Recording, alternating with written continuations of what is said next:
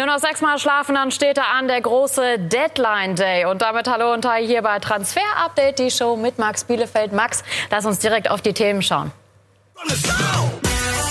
Heute in Transfer Update die Show Achtung BVB. Was läuft da zwischen Emre Can und den Spurs?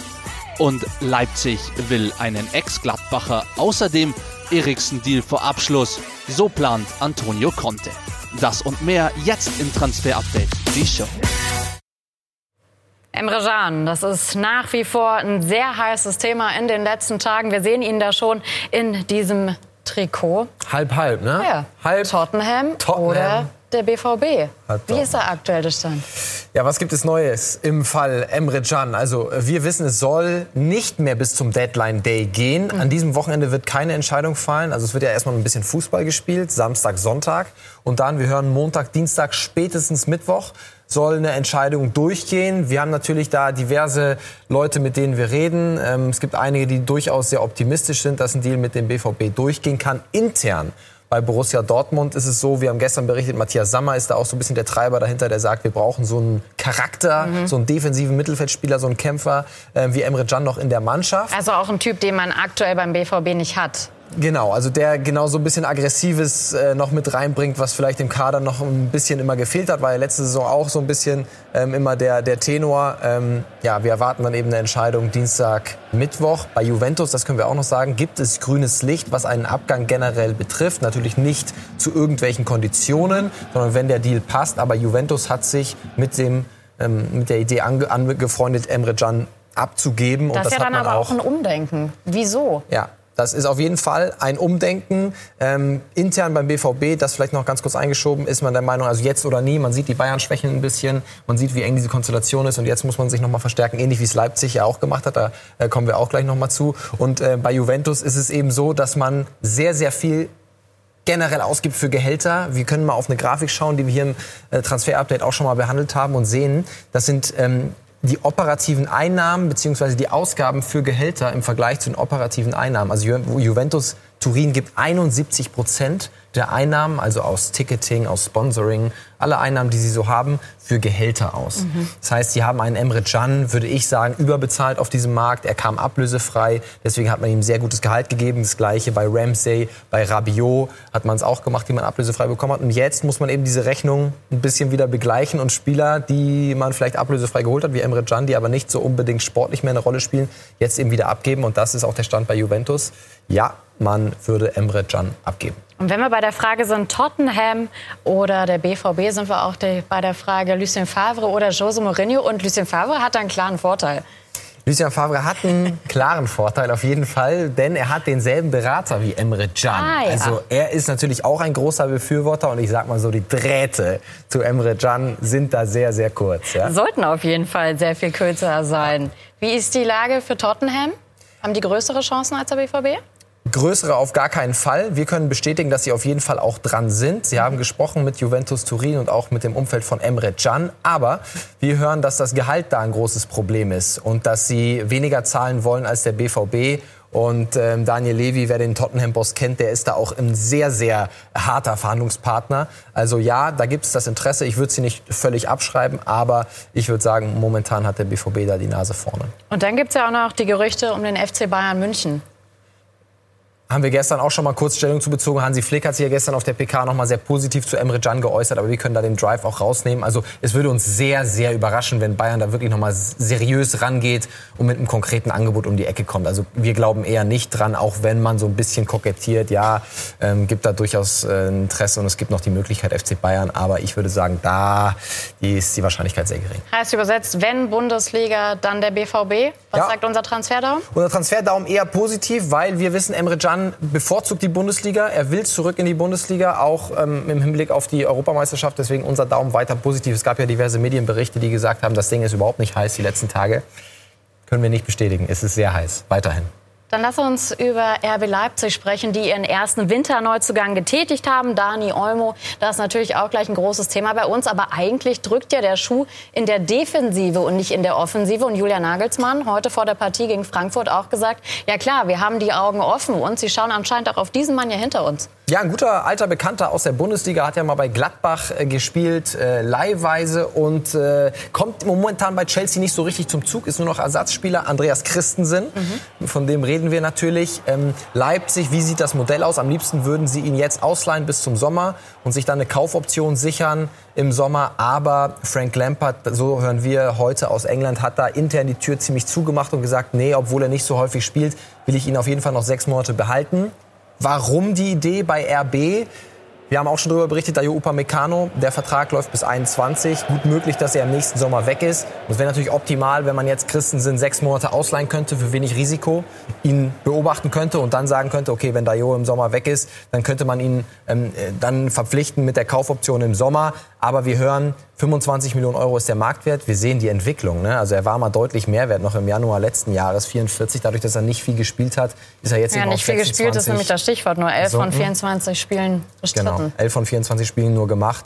Und wir hören aber aus äh, London, dass wenn Chelsea eine Kaufoption machen würde, dass sie über diesen 26 Millionen liegen würde. Also kein leichter Deal. Auch Max Eberl hat mal nachgefragt bei Gladbach und er hat gesagt, oh Gott, also was da für selbst für Ersatzspieler in der Premier League an Summen aufgerufen werden, da können wir nicht mitmachen. Also da die Wahrscheinlichkeit müssen wir sagen, obwohl das Interesse da ist äh, von RB Leipzig, glaube ich jetzt im Winter ehrlich gesagt nicht an. Die würden mich überraschen. Aber Leipzig ist da ganz klar interessiert. Und Leipzig hat ja auch schon zugeschlagen und ein paar Moneten locker gemacht, nämlich für Dani Olmo von Dinamo Zagreb. Was ist das für eine Verstärkung? Was ist das für ein Typ? Ja, also Julian Nagelsmann hat es auch schon gesagt, wenn so ein Talent auf dem Markt ist, dann muss RB zuschlagen. Das ist ja immer die ähm, Strategie von RB. Und äh, Dani Olmo war für 25 Millionen zu haben. 20 Millionen sind ähm, fix gezahlt, 5 Millionen dann noch Bonuszahlung. Plus es gibt eine Beteiligung für Zagreb an einem möglichen Weiterverkauf. Und das ist, wenn wir auf den Marktwert gucken, von Olmo auf jeden Fall ein guter Deal. Und er wollte unbedingt zu RB. Das hat Julian Nagelsmann auch noch mal klar gemacht. Und dann hat man ihm natürlich den Wunsch erfüllt. Aus Leipziger Sicht, ganz Das klar. heißt aber auch, wenn du diese Summen mal rausgehauen hast jetzt, das ist kein Rekordtransfer von RB Leipzig. Das wollen wir auch noch mal festhalten. Und wir wollen natürlich mal reinschauen bei Instagram, bei den Roten Bullen. Denn der neue Mann, der wurde natürlich auch schon festgehalten auf Social Media. Zum Medizincheck, ne? Hat ja auch ein bisschen gedauert. Das müssen wir auch sagen. Hat gedauert, aber es war ja auch harte Konkurrenz da. Also äh, nicht nur Leipzig wollte ihn, es gab auch starkes Interesse zum Beispiel von Milan und deswegen ähm, ja super für die Bundesliga und für Leipzig, dass sie ihn bekommen haben. Lass uns bitte darüber sprechen, wo der neue Mann denn eigentlich spielen soll. Denn eigentlich ist er so ein klassischer Zehner. Wir wissen, das passt eigentlich nicht in das Nagelsmann-System. Heißt, wo? Ja, wir haben ihn jetzt mal hier eingebaut, rechts außen, weil er ist ein äh, rechter Fuß. Da müsste Sabitzer quasi die Seite tauschen auf links gehen. Kann er theoretisch auch, aber Olmo könnte auch jetzt auf der Sabitzer-Position da in ähm, dieser Position spielen, links. Dann würde er halt ähm, immer ein bisschen mehr reinziehen, sich den Ball auf den starken rechten Fuß legen. Aber du hast es angesprochen, ja, es gibt diese klassische Zehnerposition im Nagelsmann-System nicht. Und ich bin da sehr gespannt, wie Nagelsmann ihn einbaut. Aber wir sehen die Breite des Leipziger Kaders. Ja, da kommen noch Konate, der kommt wieder dazu. Orban kommt in der Innenverteidigung ähm, noch dazu. Im Mittelfeld fehlt Kampel. Ne, also es gibt wahnsinnig viele Optionen noch ähm, für Julian Nagelsmann. Aber hinten sehen wir Upamecano. Klostermann ist schon von rechts in die Innenverteidigung gegangen. Und Mukiele dann eben als Rechtsverteidiger. Und Stichwort Christensen, den würde schon ein Innenverteidiger zusätzlich jetzt noch im Januar gut tun, weil Konate und ähm, Orban brauchen beide eben noch Zeit.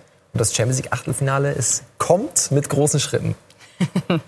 Also vielleicht dieser Mann dann ja die Verstärkung. Wir wissen, Leipzig hat heute verloren gegen Eintracht Frankfurt mit 0 zu 2. Er hat noch nicht gespielt, aber mal gucken, ob er dann ne, nächste Woche ran darf. Daumen auf jeden Fall ganz nach oben. Alles ist fix unterschrieben und er ist da. Lass uns weitermachen. Du hast noch ein paar Infos für uns parat. International geht's weiter. Und zwar mit einem, den wir auch schon diverse Male behandelt haben im Transfer-Update jetzt im Januar. Und zwar Ivan Rakitic. Da war eigentlich die Tür schon zu vom FC Barcelona. Da hieß es uns gegenüber, nee, er bleibt auf jeden Fall. Aber wie das dann auf dem Transfermarkt manchmal so ist, ändern sich die Dinge. Und wir hören heute, dass sein Berater in Barcelona ist und sich mit dem FC Barcelona bzw. seinen Verantwortlichen trifft, um die Zukunft zu besprechen. Es gibt ein Interesse von Juventus Turin. Da haben wir ja gehört, die könnten noch Emre Can verlieren. Aber es ist ein komplexer Deal und das Ganze noch nicht ganz weit fortgeschritten, so wie wir hören. Aber Ivan Rakitic nicht unbedingt erste Wahl, auch unter dem neuen Trainer Kike Setien. Deswegen klärt der Berater aktuell die Situation. Ein Abgang nicht völlig ausgeschlossen bei Ivan Rakitic, auch wenn unsere Wahrscheinlichkeit nicht wirklich positiv ist. Da müsste noch einiges passieren. Aber Ivan Rakitic, die Tür ist wieder ein bisschen weiter aufgegangen. Kommen wir zum nächsten Spieler beim FC Barcelona, Carles Perez. Da gab es jetzt Gerüchte um Bayern und Borussia Dortmund. Sind die wirklich an ihm interessiert? Wir können sagen, nein, das wäre eh zu spät, denn er geht zur AS Rom. Kommt aus der Jugendakademie des FC Barcelona. Apropos Dani Olmo, ein Jahrgang und die kennen sich eben auch sehr gut. Die Roma wird ihn jetzt erstmal ausleihen für sechs Monate und dann gibt es im Sommer eine verpflichtende Kaufoption über 13 Millionen Euro, was auch so ziemlich genau seinem Marktwert entspricht. Der wird auf 14 Millionen taxiert. Kike Setien, der neue Coach von Barcelona, plant nicht mehr mit Carles Perez. Barcelona heute verloren gegen Valencia, womit wir beim nächsten Thema wären, nämlich beim Transfer QA. Ihr könnt uns Fragen stellen und diesmal gab es eine für eine mögliche Barcelona-Verstärkung.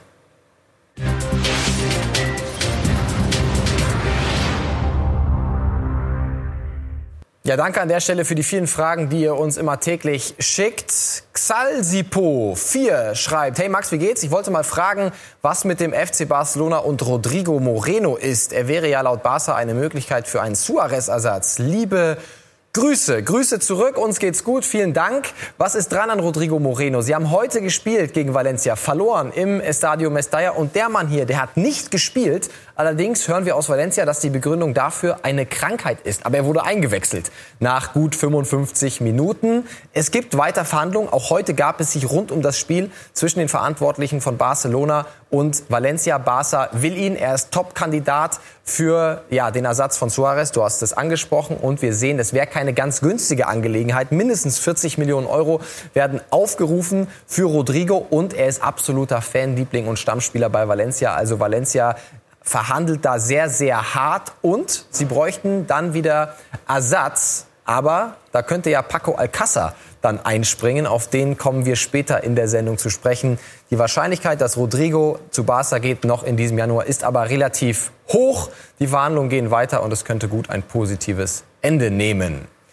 Und gleich schauen wir auf Inter Mailand nach einer kurzen Pause. Die haben ja ordentlich eingekauft bislang. Young und Moses sind fix. Eriksen was ist mit ihm? Klären wir gleich. Was ist mit Giroud? Und Lautaro Martinez und Romelu Lukaku haben sie ja auch noch. Und eigentlich treffen die, wie sie wollen. Und wir klären gleich, was wollen die eigentlich mit Eriksen und Olivier Giroud? Was konnte mit ihnen vorhat, das klären wir gleich.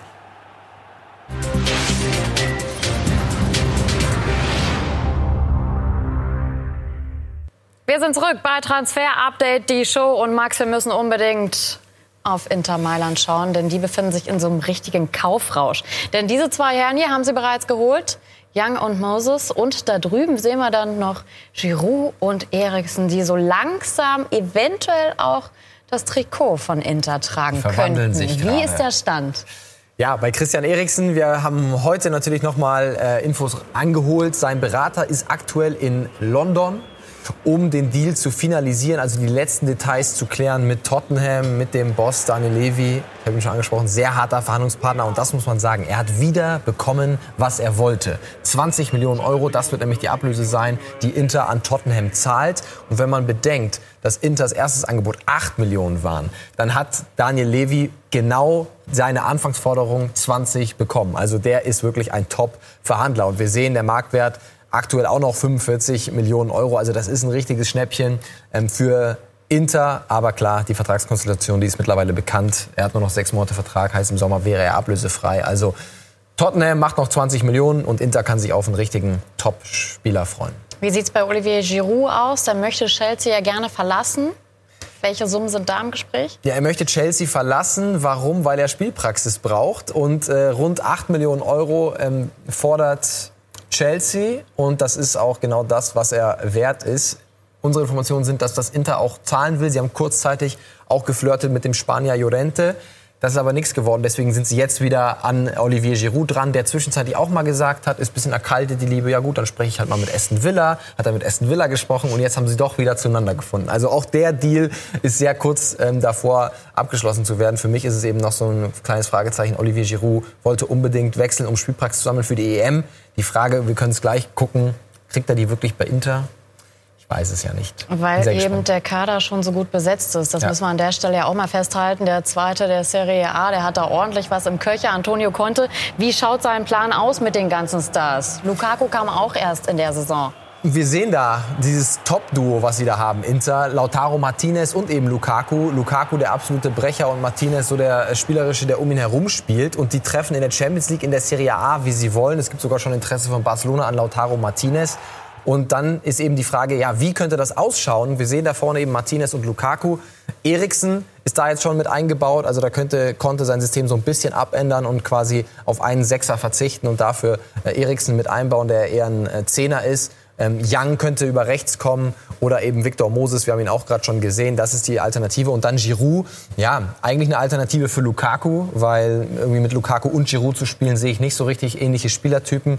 Und Lukaku hat sich eigentlich jetzt wieder richtig gefunden bei Inter. Also für mich ja, Giroud wird da auf seine Spiele kommen, aber sehr, ich bin sehr gespannt, wie, wie Conte das managen will, dass äh, Giroud genug Einsatzminuten bekommt, damit dann auch Deschamps zufrieden ist und Giroud dann für Frankreich zur EM fahren kann. Also spannendes Projekt und ähnlich bisschen wie Dortmund, die jetzt sehen, okay, und Leipzig, wir feuern noch mal nach, weil wir sehen, die anderen sind anfällig, genauso Inter, du hast angesprochen, vier Punkte hinter Juventus und die sehen jetzt, da ist was möglich. Mhm. Verstärken wir jetzt noch mal den Kader, dann haben wir vielleicht eine sensationelle Chance, den Scudetto zu gewinnen und das ähm, steckt dann natürlich dahinter, die Idee.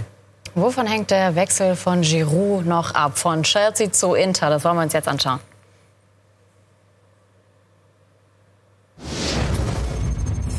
Der Abgang von Olivier Giroud zu Inter Mailand ist abhängig davon, ob Chelsea noch adäquaten Ersatz findet. Trainer Frank Lampard hat vor dem FA Cup Spiel gegen Hull City zugegeben, dass der Stürmermarkt in der aktuellen Transferperiode kompliziert ist. Eine leichte Knöchelverletzung des Topstürmers Tammy Abraham sorgt im Chelsea-Angriff für zusätzliche Fragezeichen.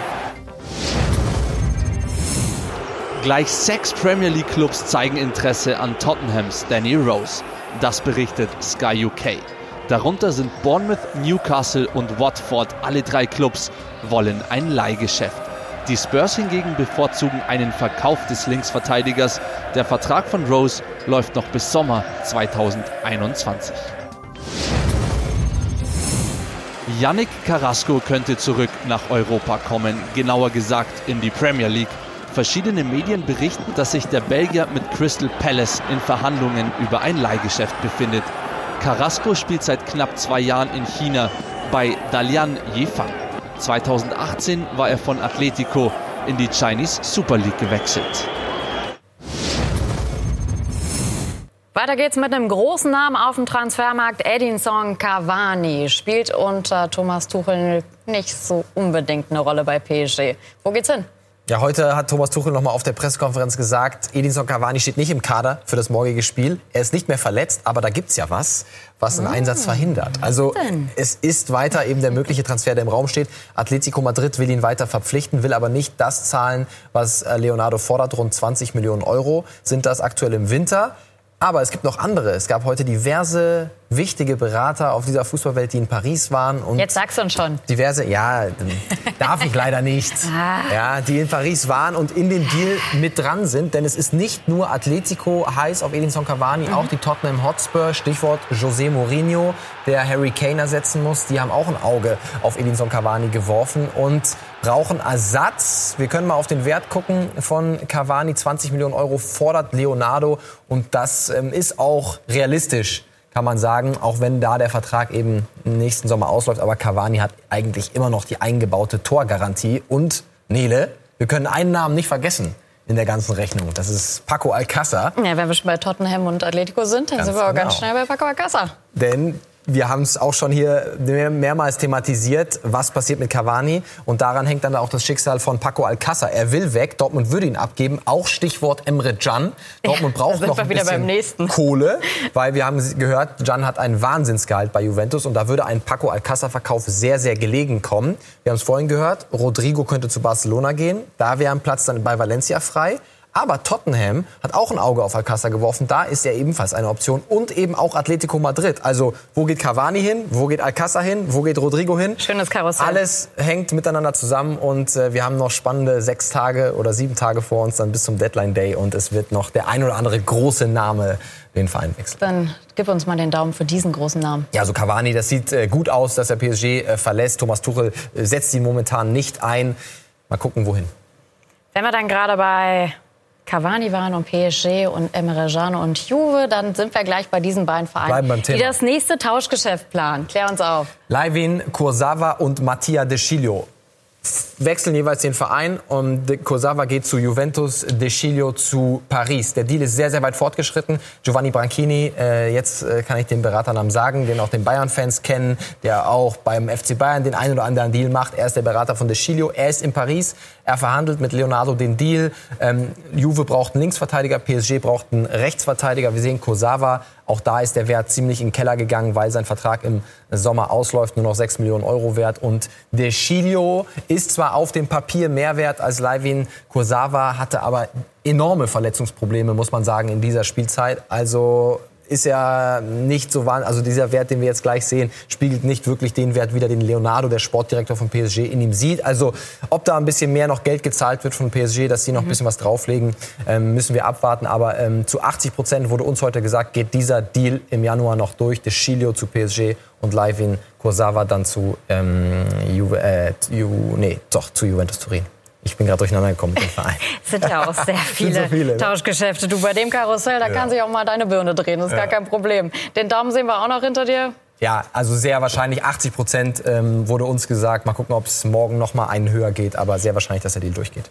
Dann lass uns zu einem Jungtalent aus der Bundesliga kommen. Unser Scouting Report, wir haben mal genauer hingeschaut bei der Hertha.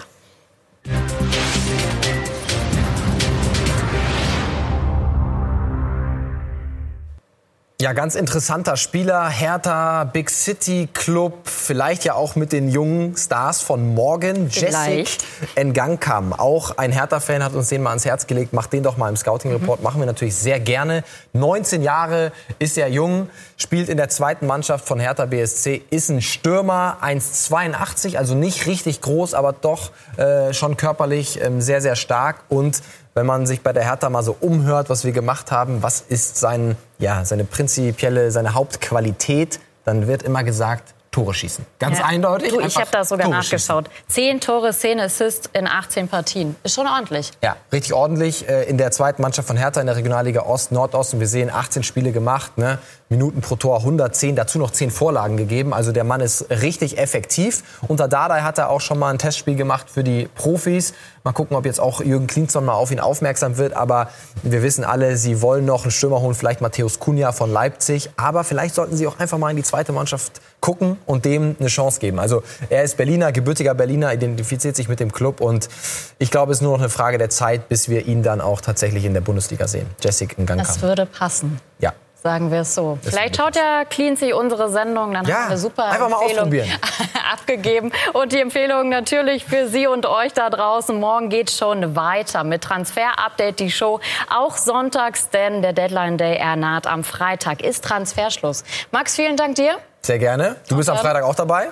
Ne? Sicherlich. Sagen wir bis morgen. Bis morgen.